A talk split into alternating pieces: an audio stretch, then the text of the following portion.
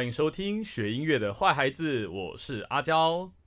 今天呢，我们非常开心的请到三位木管家族的演奏家到我们的现场，为我们的网友的问题解惑解惑。那有看过我们的 FB 和 IG 的我们的粉丝专业的朋友们，应该都会发现我们在前几天曾经破了一个问题，就是大家对于木管家族乐器有怎么样的迷思呢？那我们也搜集到了非常多的网友问题，所以今天请到了三位演奏家到现场，分别是大家好，我是阿正老师，我吹长笛。大家好，我是吹低音管的安安。大家好，我是吹竖笛的关关。哼哼，吹长笛的阿正老师。有网友非常郑重的想问，为什么长笛是木管乐器？因为它不是整根都亮晶晶的，跟金属一样吗？其实我也一天到晚被人家这样问了。对，那其实最简单的原因就是。很久以前的长笛其实是木头做的哦，真的哦。对对，然后后来就慢慢的演变，就这个乐器有，光是我们现在看到的这个乐器，它大概就有几百年的历史嗯，对。然后金属的这个就是在这一两百年的时候新的发明。是因为金属比较好做吗？还是？呃，说来话长，但是呢，金属是因为金属的这个新的设计，它不不论是在音色、音准还有音量上面，都跟以前的乐器有很大性能上有很大的差别。哦，原来如此。哎，还有网友问说，到底木管乐器怎么样的形式叫做木管乐器啊？顾名思义，其实当然就是木头做的。那当然就是随着每一个乐器它各自的发展，就慢慢的出现了一些例外啊，或者一些不一样的那个。不过最最基本的就是发声原理不同吧。例如说，我们铜管乐器其实都是同一种发声原理，嗯，弦乐器就是同一种发声原理。但是木管的这些就是用木头做的乐器们呢，其实就蛮多样的。那长笛的发声方法，它是一个怎么样的发声方法呢？长笛的发声方法呢，其实很天然，它其实就是风切吹过一个切口，然后让它管内管外的震荡波，就是造成一个频率的震动，然后你就会发出一个，就会发出一个声音。那这样子的东西呢，很常见，让我们吹酒瓶啊，或者是像直笛，其实也是，直笛也是木管乐器，也是一样，只是我们用嘴型，他们用他们用吹嘴，但其实是一样的发声原理。哦，所以其实。木管乐器家族大概是我们全台湾的小朋友第一个，几乎是第一个接触的乐器吧。是的，嗯。那在木管乐器家族里面，我还有听过单簧管跟双簧管。那单簧跟双簧到底是差在哪里呢？哦，很简单，就是单簧就单片簧片，然后双簧是双片簧片。但我我们用的竹片材质是都一样的，都都是从芦苇来的。哦。然后我我们的发声原理就是把那一片单片簧片含湿之后。放上吹嘴，然后它跟吹嘴间就有一个送气口，然后把气送进去，它就会有声音，然后簧片就会震动，就会有声音哦，所以如果我拿两片单簧管的的竹片，可以变成双簧管吗？当然不行，不行，它还是不一样就，对了。那我们双簧，我们双簧片就是拿两片芦苇，但跟他们是不同部位。那就像 oboe 双簧管，它就是用芦苇的最上边、最上面最嫩的地方去制作的。哦。对，然后过来低音管是用中间的部分，那竖笛是用最下面的部分。所以就是芦苇三次的概念，对，芦苇三次。那我们的簧片就是把两片芦苇折成折对折在一起，然后把它绑起来，用用中间的吹孔去送气，让两上下两片的簧片震动，这样子。嗯，所以制造出声音。那你们的簧片就是应该是一种消耗品吧，对不对？因为像长笛就没有簧片，所以你们的簧片应该会需要保养，会需要购买。那这个是一个很贵的。很贵的消耗品吗？呃，对树敌来说还行，因为我知道双簧的价钱，我就真的我真的觉得我们很便宜啊。等一下，双簧是多贵？因为双刚才说的芦苇的部分，就是最上面是 oboe，它最嫩，所以它 oboe 离他们的簧片应该是最贵的。然后中间部分是我们，就是像我们跟树敌的价差就已经快到十倍了。对啊，十倍那么多。而且我有时候买一盒簧片，一盒十片不一定每片都能用，就还我还要挑，我还要养。所以你们一盒十片有可能会买到全部都不能用的黄片吗？有很常发生。哇，我们也是，风险也太大了吧？没关系，所以你们会去养你们的黄片就对了。嗯，对，我会花时间去养。那怎么样的黄片才是一个好黄片呢？就震动平均啊，让你吹起来是舒舒服的，不会太重也不会太轻，就刚刚好，适合自己的。那还有一个网友问啊，因为他其实很想要学木管乐器，然后他的原因是因为他觉得吹长笛的都很有气质，所以他就想问说，哪一种木管乐器在初学者对于他们来说会比较亲民，或是价格没有那么高的呢？嗯，我也不知道其他的乐器，所以我们就来 PK 一下。好，来来，呵，来，长笛大概你如果不要买到杂牌又太差的话，大概一万五到两万，可以可以买到适合初学的乐器。哇，初学就要一万五到但我长笛也有到很便宜的，就有些有些外面的音乐教室都标榜说，哦，你买长笛的课程就可以送长笛。等一下，长笛到底发生什么事情，怎么会这个样子？不过这是我刚刚程说的，不要买到太差的哦，对，就是你如果买到太差的乐器，就是你就得被迫用很多错误的力气。哦所以就没有办法正常的好好的演奏。那单簧管呢？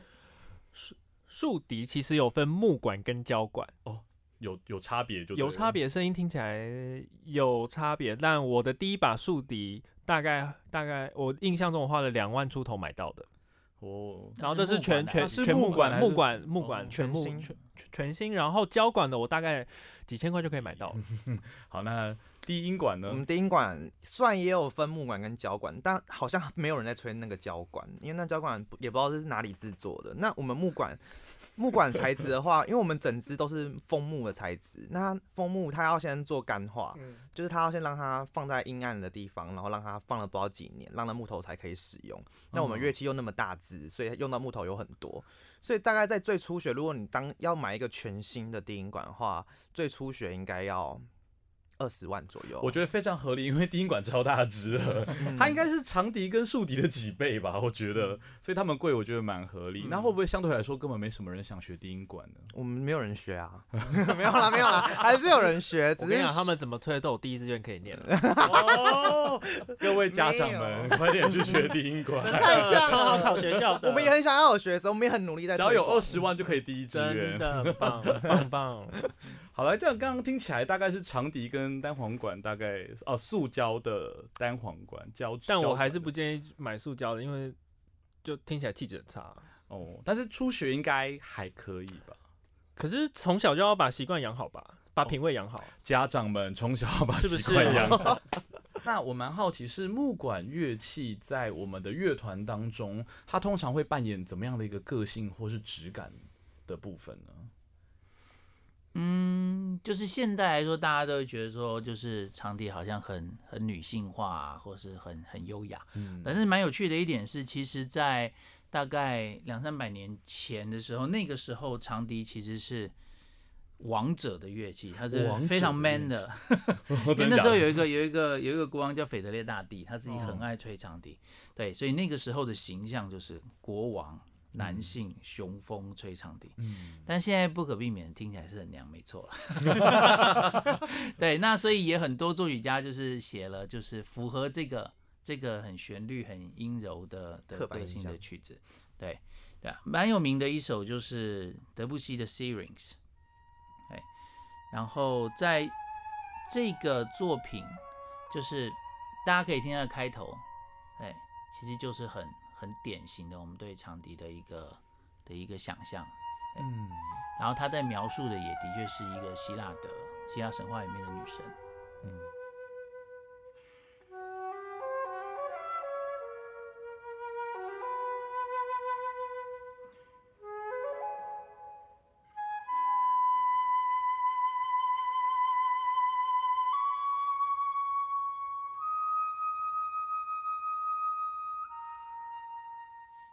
那当然，这个作品的背景，它当然不是那么直白的去叙述这样的故事，可是它在这个这个这个曲子的背景里面呢，有希腊女神，然后有有潘神是一个怪物，嗯对，然后有有爱慕的情情感，然后有悲伤的情感，有有就是悲痛各种各样的，然后有绝望的情感，所以然后这个曲子你们猜多长？它其实才两分半钟，两分半钟，两分半钟把长笛的各种可能性都做出来，所以其实它在我们的长笛的曲目的历史里面非常重要。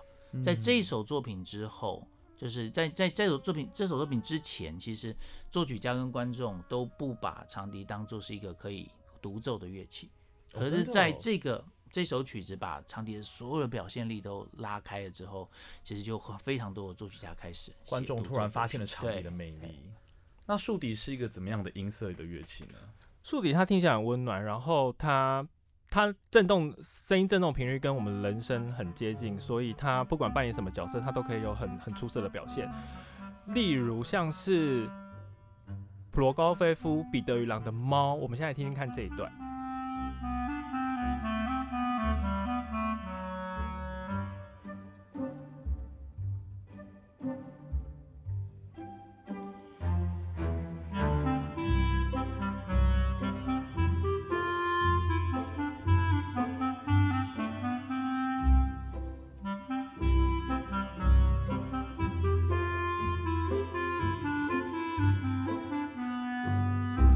他现在用的这个音域是竖笛比较低的音域，然后他他听他听起来很狡猾，他听起来像是要去去吃那个鸭子，然后垫脚尖在那边走。我觉得他他他把这一段乐曲写得很传神，而且也可以归功于竖笛音色的功劳。嗯，感觉是一个非常丰富的表现。是没错，它也可以很尖啊，很很尖锐，很很充满攻击性，而且可以歇斯底里。然后我我想我想要播放这一首就是普朗克的竖笛奏鸣曲，我们来听听看。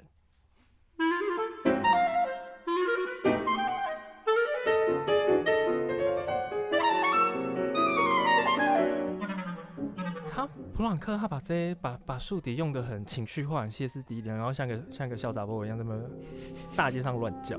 泼妇骂街。对，没错。就他他他不管他不管担任什么角色，我觉得他都可以很很可以有很有出色的表现。他听起来是个很棒的演员诶，是他可以慵懒又可以笑。是没错，对他就是一个百变的演员。哇哦！那低音管呢？我觉得我们低音管的弹性又比竖笛更大，哎呦，杠上喽！因为我们低音管的音域有三个半八度，嗯，很棒。什么意思？很棒吗什么意思？就是我们的 音域很广，我们在不同的音域都有不同的感觉。那我嗯我们就是慢慢，我们先从最低音的音域开始讲起好。好，就是我现在要给大家听的也是，就是刚才《彼得与狼》里面的老爷爷的片段，这是用到低音管的低音区的部分。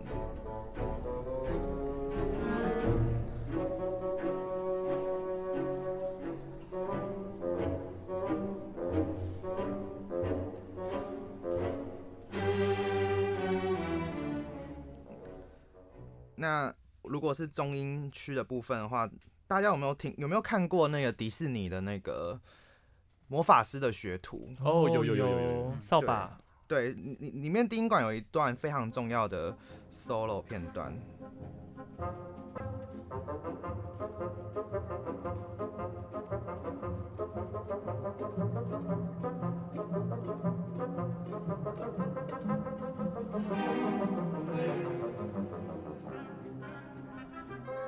来这一首世界名曲是低音管吹的吗？对，，没有错，哇，他就是在模仿，就是呃里面的那个米奇嘛，嗯，是米奇吗？魔法师学徒魔法师魔法师学徒，对他那个走路的感觉。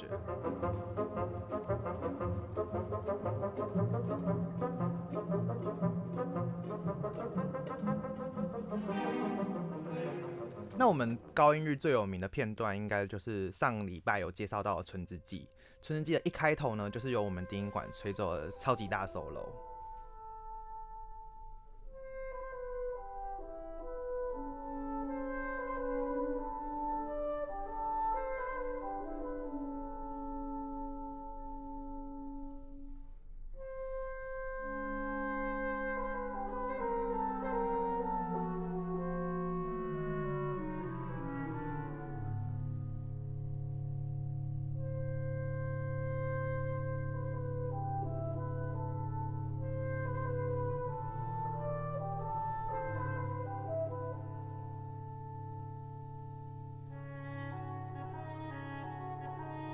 是不是完全跟刚才低音区的声音完全不一样呢？完全不一样，对这真的是同一个乐器吗？这是同一个乐器，所以因为我们的音域非常的广阔，所以所可以代表的个性也非常的多，就是每个每个音域都有自己的特色，我感觉起来应该是比竖笛还跟长笛还有表现力啦。哎呦，不就好棒棒这句话讲出来阿正老师眉头一皱哦，对对，眉头一皱，我刚刚在半梦半醒之间，听就突然听到很奇怪惊的句子。醒了。那那我们就让，那不然我们就让那个安安老师你来吹一下我们刚刚那个 Syrinx 好吧？好期待。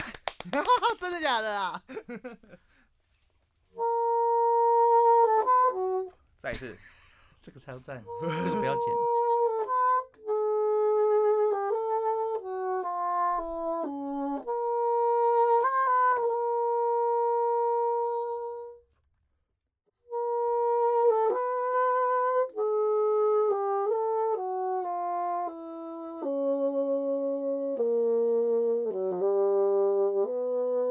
什么鬼东西？等一下，你真的不适合这首歌。哎，刚不是还呛我们吗？三个八度半？没有啦，没有啦，但是其实就是就是我觉得木管乐器，因为每一个每一个乐器它的个性真的都很不一样，所以作曲家在为我们写 solo 或是写作品的时候会，考虑到你们的对个性对跟音音色这样子。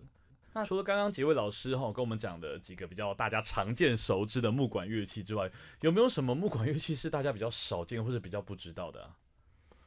哦，像竖笛有很多啊，竖笛它有一个很庞大的家族系统，然后有降一调、高音竖笛，它比较短，然后再往低一点走，有低音竖笛跟被低音竖笛，它们就很大只。所以它们长得很像，但是其实不太对，它就是一般的标准竖笛放大跟放放小的版本。哦，太太神秘了吧？是，就像我们双簧乐器，oboe 有英国管，然后低音管的话有贝低音管，就是都是它的家族，它的亲戚。所以就是大小不一样，但是对对对，音域也不一样，音色也会有些不一样，这样。那我给大家猜一个奇怪的乐器，好来它有竖笛的吹头，竖笛的吹头，嗯，长笛的管身 材质，然后又有喇叭的号口，等一下那是什么东西？还有长笛的指法，啊，长笛的指法。对，等一下，木管乐器，木管乐器，而且它是木管乐器哦，但是它整支都是金属做的。啊对，那它不就是间谍木管吗？是这样讲吗？哇，你形容的好好。好奇怪哦。对，那其实它是一。个很新的乐器，它叫做萨克斯风。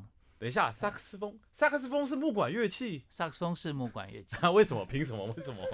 因为它其实它的吹头跟就是设计跟竖笛是一模一样的，哦所以它真的哦也是一个单簧乐器。是，所以它也是要有竹片的。对，它也是要哦，等一下，这个太打击太大，因为它看起来就很铜管啊，是啊而，且它听起来也很铜管啊。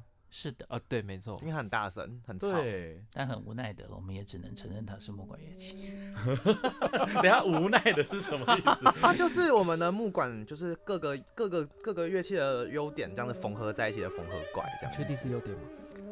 对，特色。好，吹得很大声，对，它就是很难小小的下来。而且其实很多人都很喜欢学萨克斯风嘛，因为刚刚讲这个我有点吓到诶、因为像阿娇我以前的记忆就是那个路边的公园，然后会有那个北北们，然后围着一圈在那边吹萨克斯风，所以他们那个也是木管乐器。哎，你不要小看他们，他们的看谱都是用 iPad Pro。嘿妹，哇！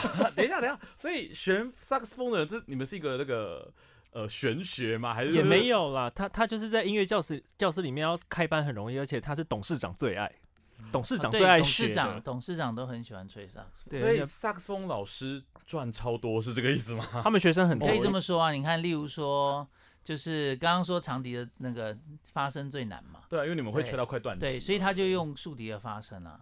对，可是哦那个双簧管的指法很难啊，嗯对，所以他就用长笛的指法最简单。好，我想分享一件一个故事，就是，我之前有去淡水帮人家带管乐团分部课，嗯然后当我到学校的时候，我我我以为我只要带竖笛的学生就好，然后突然指挥就把一个吹萨克斯风的小孩塞给我，然后我就觉得很慌，因为我不会吹萨克斯风，所以我就跟那个学生借了他的乐器来玩一玩，我我一分钟就会了。等一下，真的假的？真的，因为其实指法差不多，长得差不多。哎，刚刚讲到一个我觉得很有趣的，就是有一次去聆听了木管五重奏的音乐会，结果他在上面发现了一个乐器叫做法国号。为什么木管五重奏乐器里面会有法国号啊？嗯，这个其实是木管五重奏的这个编制，它是一嗯个已经定下来的，就是这个名字就是木管五重奏，然后就是这五个乐器。那会有法国号的原因，是因为呢，其实我们看三支乐器，就是单簧管、双簧管跟长笛都是嗯高音乐器，对，然后直接就跳到很低的低低音管，音管，这中间是有一个很大的的空洞，嗯对、哦。对，所以才会借用法国号嗯。这个、这个乐器，所以我们其实是非常欢迎它的。哦对呃所以跟萨克法国号的音域是刚刚好存在在这对对这些对对对，中间，然后加上它的它它又没有像其他的铜管那么比较比较大声或比较粗暴，嗯。它可以跟它可以很温温柔的跟就是其他的木管乐器合在一起。嗯。嗯，就是假如说木管五重奏这个组合没有法国号的话，就很像四支木管在吵架。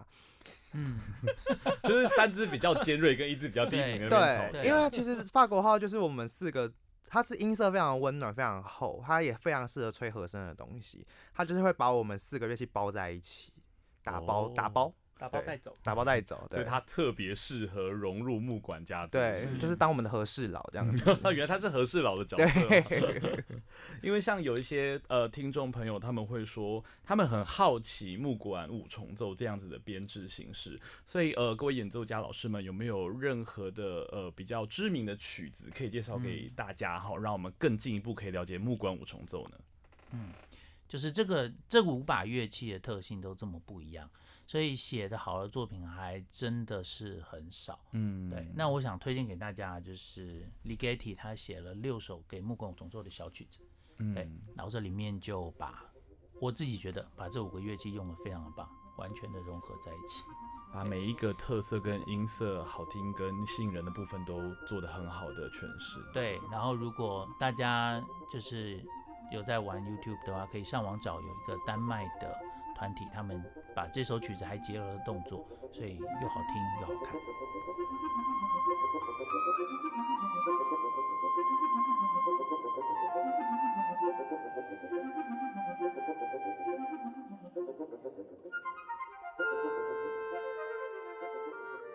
今天非常开心，请到三位我们的木管家族演奏家来到我们现场。不晓得各位听众朋友有没有更了解木管乐器家族了呢？我们会把今天节目中提到的所有作品放在下方的资讯栏，如果有兴趣的听众朋友都可以去点来听哦。